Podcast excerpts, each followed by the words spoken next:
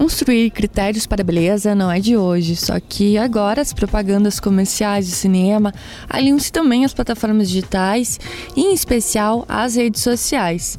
É por isso que conversamos agora com a professora e pesquisadora sobre narrativas sobre mulheres, Maria Carolina Medeiros. Olá, Carol. Oi, Aline. Um prazer estar aqui com você. Obrigada pelo convite. Como essas plataformas, a publicidade e cinema constroem as narrativas culturais da beleza e os padrões estéticos? Pois é, né, Aline? É, na verdade, não, não só. Eu não gosto muito de. Eu, como profissional de comunicação, eu não gosto muito de colocar é, os produtos midiáticos e a mídia como responsável única, né, por, por, por construir e por disseminar os padrões de beleza. Mas, sem dúvida nenhuma, é uma das grandes responsáveis, né? É, eu acho interessante a gente pensar primeiro que a beleza é, ela é uma construção social, né? Assim como, como tudo que a gente toma como natural na nossa sociedade, na verdade, são coisas culturalmente construídas, né? É, a beleza, se a gente for pensar numa perspectiva histórica, a beleza era algo como um dom, um dom inato, ou você tinha ou você não tinha. É, as pessoas, então, desprovidas de beleza, e aí eu tô falando é, notadamente de mulheres, porque a beleza sempre foi, na perspectiva histórica, um atributo da mulher, né? A força era um atributo masculino e a beleza era um atributo feminino. Então, uh, até hoje eu acho que não é tão diferente assim, né? Vide, vide para quem se dirige à indústria da beleza, mas é, vamos chegar lá. Então, a beleza como um atributo feminino e a força como um atributo masculino. Nesse cenário, você vai tendo aí no Brasil uma coisa bem recente, início, meados do século XX, ali mais ou menos por 1950, com a influência do cinema né, estadunidense, do cinema hollywoodiano e das revistas femininas, você vai tendo aí uma mudança no discurso, né? Então você passa a ter é, de produtos de, de beleza que na verdade eram produtos associados apenas à saúde, né? Você, você ter produtos exclusivos para beleza era algo mal visto na sociedade. O uso da maquiagem era algo mal visto. A maquiagem era uma coisa fake, uma coisa para esconder o rosto, que portanto poderia também esconder o caráter era assim, né? Então, coisas que hoje a gente tem como, ah, todo mundo usa maquiagem, todo mundo. Que todo mundo é esse e desde quando isso aconteceu e por que isso aconteceu, né? Então, eu, eu gosto sempre de entender as coisas como processo. Nesse processo, é, a partir ali do, de meados de 1950, é, esse entendimento dos produtos de beleza, né? E, e, e dessa beleza como algo a ser construído é, e que, portanto, passa a ser feia quem quer. Né? Há, há essa construção histórica, então a beleza vira algo ao alcance de todas, né? E, e, e isso é muito disseminado na publicidade, né? Nos discursos nas revistas femininas e também a partir das estrelas hollywoodianas daquele tempo. Então, nesse sentido, sim, a mídia sempre é, participou como, uh, é, é, como protagonista né, dessa disseminação da beleza como algo a ser construído. O que eu acho interessante observar é que isso é uma construção, né? É, essa beleza não estava ao alcance de todas e passa a estar. Basta querer, entre aspas, né? Vamos discutir isso um pouquinho mais à frente, mas basta, entre aspas, querer, basta consumir, né? Basta participar da, do jogo do capital. E aí você também começa a individualizar, né, uma questão estrutural. A mulher só é feia se quiser. Se por um lado nós temos movimentos da positividade corporal e de aceitação, por outro, há também um aumento do número de pessoas em busca de harmonizar o rosto, parecer melhor em fotos, até mesmo é, se parecer com filtros né, das redes sociais, bem como também procuram outros procedimentos estéticos. O que são esses movimentos tão diferentes que circulam na mesma plataforma? E o que eles dizem sobre os comportamentos e padrões estéticos? Então, Aline, eu não sei se são movimentos tão diferentes. Na verdade, é, é claro que a questão do body positive, corpo livre e tudo mais, você tem uma, uma questão aí muito importante, muito interessante, que é da representatividade, né? De uh, mulheres, notadamente, que não se viam, mulheres corpos gordos, né, corpos negros, é, que não se viam representados, né, na publicidade, ainda se veem muito pouco representados na publicidade e começam então a ter um espaço, né, e, e, e claro, isso é fundamental porque é, a gente quando a gente vê a perspectiva, a beleza nessa perspectiva de construção social, a gente quer ser aquilo que a gente vê massificado, né? Então, se a gente vê que o corpo gordo é um, é um corpo que a gente, na verdade, não vê, não, não vê representado na publicidade, não via, né? E ainda vê pouco na publicidade, nas telenovelas, que são um produto também muito interessante para a gente pensar que movimentos são esses, né? E que beleza é essa que pode ser representada é, quando a gente não tem essa questão da representatividade desses outros corpos e dessas outras belezas, né? Isso é muito ruim. E sem dúvida nenhuma isso provoca é, um, uma, uma imagem que é a imagem normativa, né? O que, que eu tenho como norma? A mulher branca, a mulher magra, a mulher jovem, a mulher de pele alva, né? Não basta só ser branca, mas é aquela pele sem mancha, sem marcas, sem rugas, né? A idade também é um fator muito importante quando a gente fala de como esses corpos femininos são majoritariamente representados. Então, nesse sentido, eu acho fundamental que haja a representatividade, o body positive e tudo mais. Por outro lado, eu me preocupo com também a, a, a, apropriação desses discursos, que eu acho que fica uma coisa por vezes ingênua, de você pensar que esses são corpos livres, né? É, não são corpos livres, né? Nenhum corpo é livre na sociedade, porque quando a gente pensa tudo isso como processo, como eu te falei, e a gente vai lá num conceito da sociologia chamado coerção social, a gente se dá conta que é, tudo que é, tudo que está dentro da sociedade, tudo que é social, ele é coercitivo. Então essa ideia de liberdade, ela é bastante falaciosa quando você está falando de uma sociedade e de uma sociedade capitalista. Então, na verdade, o que você começa a ter é uh, você começa a ter o movimento por uma pluralidade de corpos e de belezas a serem representadas, que é totalmente legítimo, acho super importante que tenha. Mas você também começa a ter um, um primeiro um discurso de que se você não se aceita como você é, isso também é um problema. Então você começa também a ter um discurso contra os filtros do Instagram, é, contra fazer um procedimento estético, contra usar uma maquiagem para é, sei lá, disfarçar uma olheira, que também é um problema, né? Porque você, de novo, você. O, o que eu acho similar nesses dois movimentos é tanto no movimento do body positive quanto no movimento que diz que a mulher tem que fazer harmonização facial, tem que ser magra, você tem duas faces de uma mesma moeda, ao meu ver, que é uma imposição né, é, individual de um problema que é estrutural.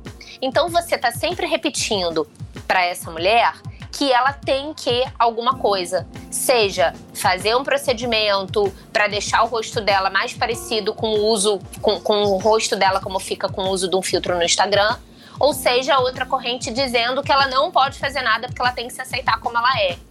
É, nesse sentido, é, tem mulheres que conversam comigo, né? Eu tenho um Instagram muito focado em divulgar a minha pesquisa e os debates que, que, eu, que eu tenho feito na minha tese de doutorado na, na PUC Rio. Uh, e aí chegam mulheres para me dizer o seguinte: Mas, Carol, eu não sei o que eu faço, porque, por exemplo, eu trabalho com maquiagem e eu tô me sentindo culpada de trabalhar com maquiagem, porque será que eu estou contribuindo para essa indústria, cooptando e, e, e, e dizendo às mulheres que elas têm que fazer isso ou fazer aquilo? E aí eu falo, gente, calma, né? Calma. Não vamos colocar uma responsabilidade individual, mais uma vez, nas mulheres, né? É, em relação a um problema que é estrutural, que é coletivo, né? Então eu acho que assim é muito importante, Aline, que a gente é, tenha informação, né, para a gente não ficar sendo cooptado o tempo todo, porque se a beleza é algo a ser construído, essa construção primeiro vai mudando com o tempo. O que é bonito hoje, amanhã não é. né? E quem é cooptado por procedimentos estéticos, por exemplo, hoje está fazendo um, amanhã está fazendo outro, né? A gente teve uma moda, por exemplo, do, do implante de silicone e agora tem uma discussão sobre explantar, né? Explantar, porque agora o mais bonito é o, é CI um pouco menor. Então, se você vai nessa onda, não tem fim. Uma hora você tá colocando o peito, outra hora você tá tirando, uma hora você tá usando mais maquiagem, outra hora você tá tirando, uma hora você tá é, é, com um corpo mais atlético, outra hora você, você tá é, querendo ficar mais, mais esbelto. Então, realmente, a gente tem que ter muito cuidado com isso. Mas, acho também que é ingenuidade é pensar que a gente vai ficar alijada disso né? Somos seres sociais, vivemos em sociedade e essas pressões vão existir. E eu acho que também você querer impor que ah, se aceite como você é, é, é, é não parece, mas é um discurso que muitas vezes também coloca a mulher numa coisa de ah, meu Deus, então se eu quiser fazer alguma coisa que não seja natural, é um problema porque eu tô violando isso. Só que o que, que é natural? Né? A gente tende a pensar em cirurgia plástica, a gente tende a pensar em procedimento estético, mas a gente tem, sei lá, o cabelo que vai ficando grisalho e eventualmente a gente pinta. A gente tem o uso da maquiagem, quer dizer, mudanças que não são definitivas no corpo, né? Que podem, você pode hora pintar, hora não pintar, mas que elas existem. Então você também colocar na mulher essa coisa de ah, não faça isso, não faça aquilo, não faça procedimento estético Tá, e a mulher que pinta o cabelo? Todas nós vamos estar cooptadas de alguma forma por sermos seres sociais. Então eu acho que tem que haver um pouco de cautela nesse discurso, porque senão você coloca de novo na mulher a responsabilidade. Do mesmo jeito que houve a construção da responsabilidade, entre aspas, disso é feia quem quer, né? Que é daí de onde vem, por exemplo, a ideia do desleixo. Porque se a beleza é algo que está ao alcance de todas, a mulher que não, que não compra, que não consome essa beleza, ela é desleixada, ela é descuidada. Né? Então, a, a, beleza vendida como cuidado é muito interessante para essa indústria da beleza, indústria capitalista. Ok, negável. Por outro lado, se você também começa a dizer se aceite como você quer, isso também vai sendo apropriado para uma outra indústria. Né? É uma indústria que agora vende a diversidade, vende os corpos gordos como os corpos plurais. Então, eu acho que não são coisas tão distantes assim. No final, a gente está falando de coisas bem parecidas e que a gente tem que tomar cuidado para não individualizar um problema que é estrutural. Aliás, quem que sai ganhando com essas determinações, Carol? Mesmo o movimento de positividade corporal, que é apropriado muitas vezes pelas marcas, ele afinal, por fim, gera um lucro. Afinal, é válido incorporar essa luta que é protagonizada majoritariamente pelo movimento feminista, mesmo no âmbito da comercialização, e se é válido, de que forma que essa incorporação pode ser feita ou deve ser feita? É a pergunta de um milhão de dólares, né? Não, eu acho que é válido sim. A gente falou aqui um pouquinho no início sobre como é, como que a, a, vai, vai havendo uma construção de um padrão de beleza, né? Notadamente aí a partir dos anos 1950 com o cinema estadunidense, com a, a imprensa, né, as revistas femininas, e com a publicidade. Então, sem dúvida, é muito válido e eu diria que é mais do que válido, é necessário né, que, que as marcas comecem a, a, a pensar essa pluralidade de corpos e de belezas na sua publicidade, por exemplo. Né? Então eu acho que é super válido. Agora, eu acho que é só uma questão da gente não ser ingênuo, né? Tudo ali está a serviço de alguma coisa, né? existe uma razão de ser, é... e acho que sempre há essa tensão. Né? Quando a gente está falando de capitalismo, a gente está dizendo do que vai gerar lucro. Não tem jeito. É a sociedade em que a gente vive. Então, eu acho que não é para demonizar, muito pelo contrário, eu acho que é para cobrar que as marcas façam e participem desse processo, né? É, é, eu acho que já vem havendo esse movimento muito pelo qual eu acho que as redes sociais acabam sendo muito responsáveis, né? No sentido de que as pessoas vão lá e cobram e cancelam a marca e tudo mais. Então, eu acho que é fundamental que as marcas se atentem sim para isso, né? Eu sou publicitária de formação, né? Eu agora atuo dentro da academia, não atuo fazendo anúncio, criando anúncio, mas eu percebo muito, né? É um objeto que me interessa muito estudar. Agora, eu não tenho essa ingenuidade.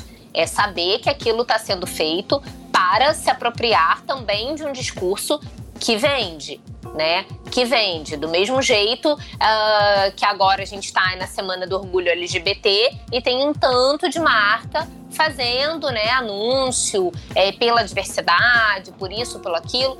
Mas sim, claro que é válido, né? A, a, nesse sentido, a, a publicidade, ela tem um papel também de espelhar um pouco o que a sociedade vive, né? Você, tanto que você pode estudar a publicidade como uma representação daquele tempo. Você quer entender como é que era o início do século XX, você pode estudar a publicidade do início do século XX. Você vai entender o que pensava aquela sociedade, né?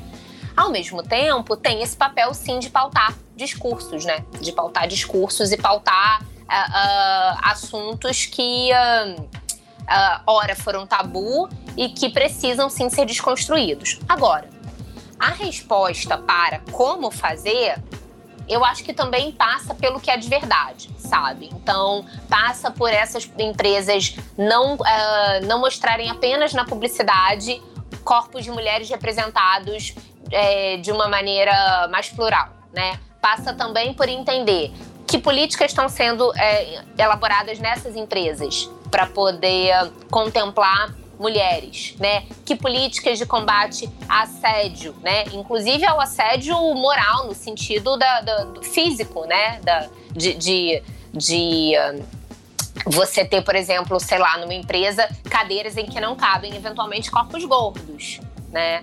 É, ou você ter uma naturalização da, da, do elogio à beleza da mulher por um chefe, por exemplo, né? Então, você ter esse tipo de política. Eu acho que fica um pouco mais idôneo do que você simplesmente se apropriar na publicidade e vender para as mulheres que estão atentas a esses movimentos. O que mais está vinculado com a questão estética percebida como adequada? Quais são os outros mecanismos de ação e de construção dessas narrativas. Quer dizer, há também aí contornos, inclusive racistas, quando nós falamos, por exemplo, das mulheres negras. Não é só uma questão de, relacion... de se relacionar mais facilmente com outras pessoas ou ter problemas ou não de autoestima. Quer dizer, esses discursos possuem também contornos mais violentos, não é mesmo? E quais são as consequências disso? Sem dúvida, Aline. Bom, primeiro que se você pensar no termo diversidade, né, aí aplicado à, beleza, você já pensa a diversidade, é, o que é diverso é diverso em relação a algo, né? Você não tem algo diverso por si só. Então você é, tem uma, se você tem uma, uma beleza diversificada num anúncio, por exemplo, publicitário, né? Essa beleza ela é diversificada em relação ao que é a norma. E o que é a norma, né? A mulher branca, a mulher jovem, a mulher magra. Tudo que não for isso está sendo visto como algo diverso, né? É, é uma questão, eu acho, também pensar essa diversidade atravessada é, pelas questões de raça, por exemplo, como você mencionou, porque uh, você vai ter uma, um aumento de representatividade de mulheres negras na publicidade uh, um aumento acho que ainda muito pequeno, considerando que a população negra é mais da metade da população brasileira, né? E não está nem de longe representada em mais da metade, ou que seja metade dos anúncios.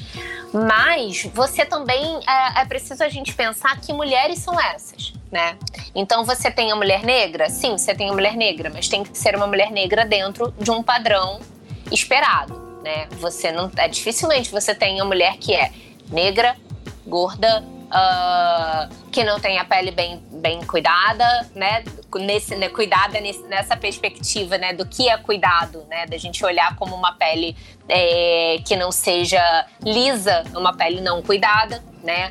É, um cabelo que, se for crespo, é um cabelo crespo, mas tem que performar ali os cachos absolutamente definidos. Então, sempre tem um padrão, né? Então, quando a gente fala de diversidade, é delicado, porque que diversidade é essa, né? Você tem outros atravessamentos. É, e você tem também, no caso da, da mulher negra, né? Uma. A gente vive numa sociedade com racismo estrutural, né? É muito difícil de ser combatido porque é negado, né? A gente é, foi, foi construído no Brasil aí desde o do início do século uh, desde o início do século XX uma ideia do mito da democracia racial, né? De que como a gente não teve apartheid, como a gente não teve uma segregação, então convivíamos todos muito bem, né? Brancos e negros e a gente sabe que não foi verdade, nunca foi e não é. Uh, e aí você não combate o que não existe né? E aí você fica então com essa pecha de que uh, somos todos seres humanos, né? Não há, não há, não, não é preciso combater. E uh, mas quando você vai pensar no espaço da publicidade, por exemplo, no espaço dos anúncios, no espaço das telenovelas, né? No espaço dos produtos midiáticos de maneira geral, você percebe que a mulher, se a mulher é pouco representada, né, é, a mulher negra então não, não, praticamente não existe, né, nesse, nesses espaços. Então, claro, você sempre tem um atravessamento. É, é, eu digo que são marcadores, né? Um marcador é a raça, um marcador é gênero, um marcador é classe. Quando você tem a, o, uma imbricação dos três marcadores, quer dizer, uma mulher, ne, uma mulher negra e pobre, realmente no Brasil Uh, não tem espaço. Não tem espaço para ser representada. É, ela não interessa, inclusive, também a, a, publicidade, os produtos midiáticos, porque eventualmente ela é a mulher que não consome. Né? Já que a gente tem aí uma, uh, uma um atravessamento de, de raça e, e, e, classe, né? A população negra que não teve uh, inclusão na sociedade depois da, da abolição da escravidão, né? E aí essa população continua sem poder de compra, sem poder de consumo. Então, não interessa fazer produtos específicos. A gente vê que maquiagem, por exemplo, para mulher negra é um produto super novo, super novo. E sem dúvida nenhuma, uma mulher negra hoje ela não tem a, a, a multiplicidade de produtos que eu tenho.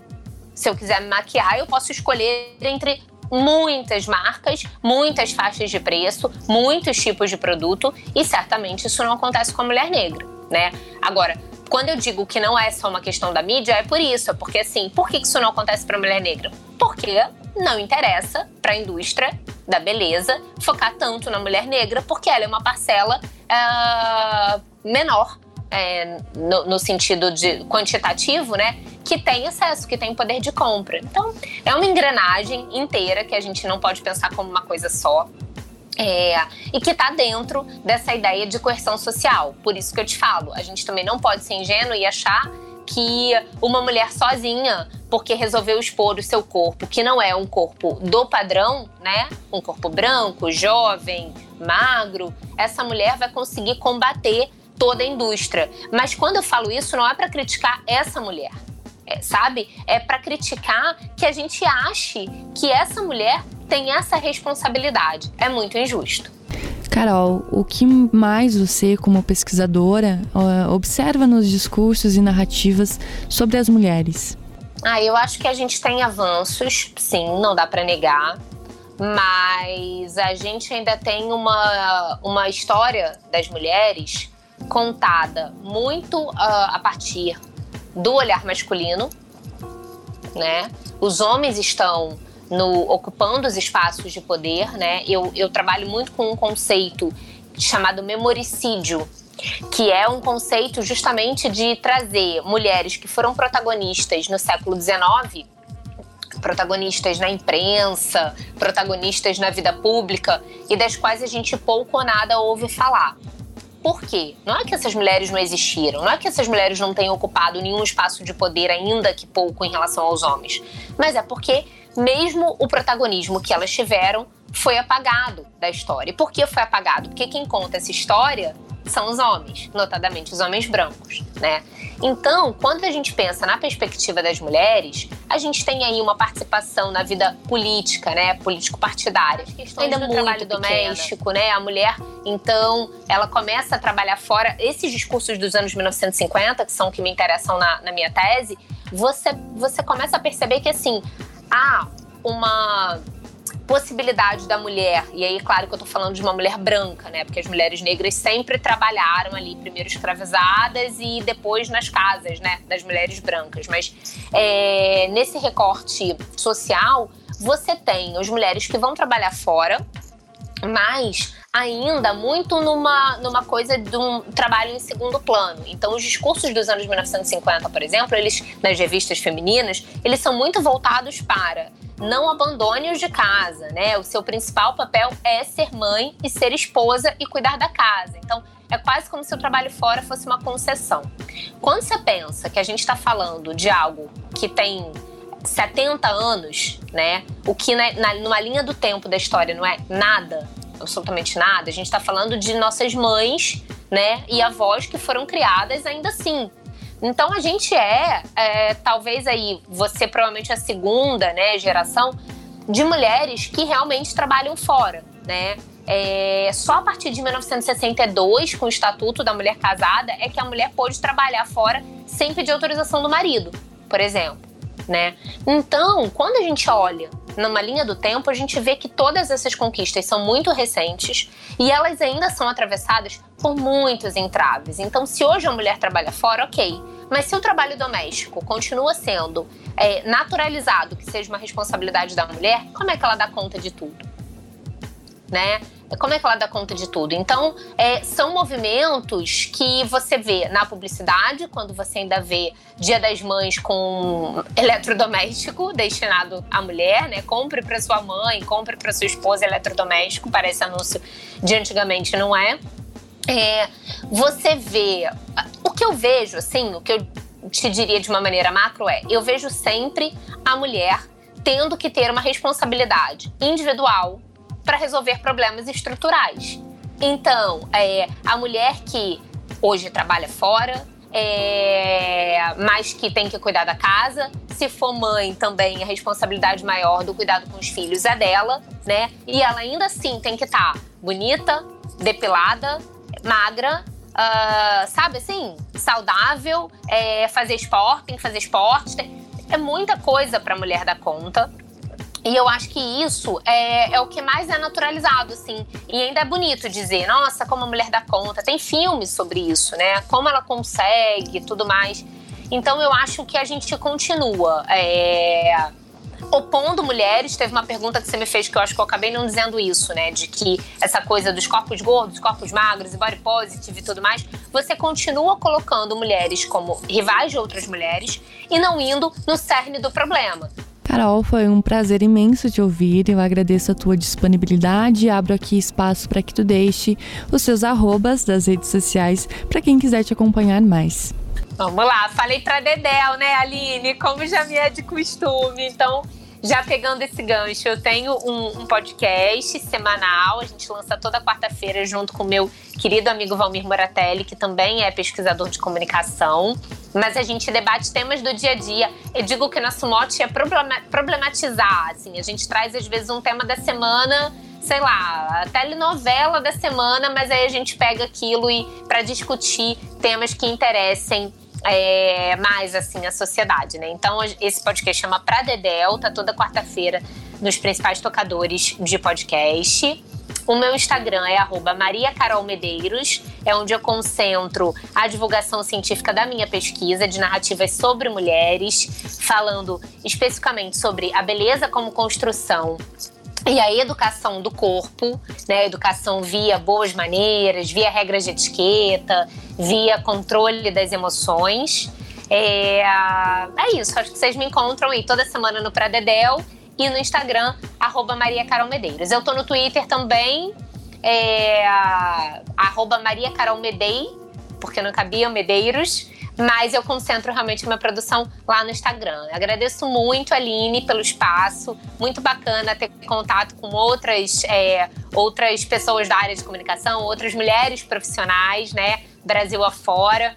E é algo que, pelo menos, a, a pandemia está nos proporcionando isso, né? Da gente ter, eventualmente, contato, que já que não pode mesmo ser presencial, a gente está aí tendo contato, eu aqui no Rio de Janeiro, você no Rio Grande do Sul. E é muito bacana e eu gostei muito de ter estado aqui. Obrigada.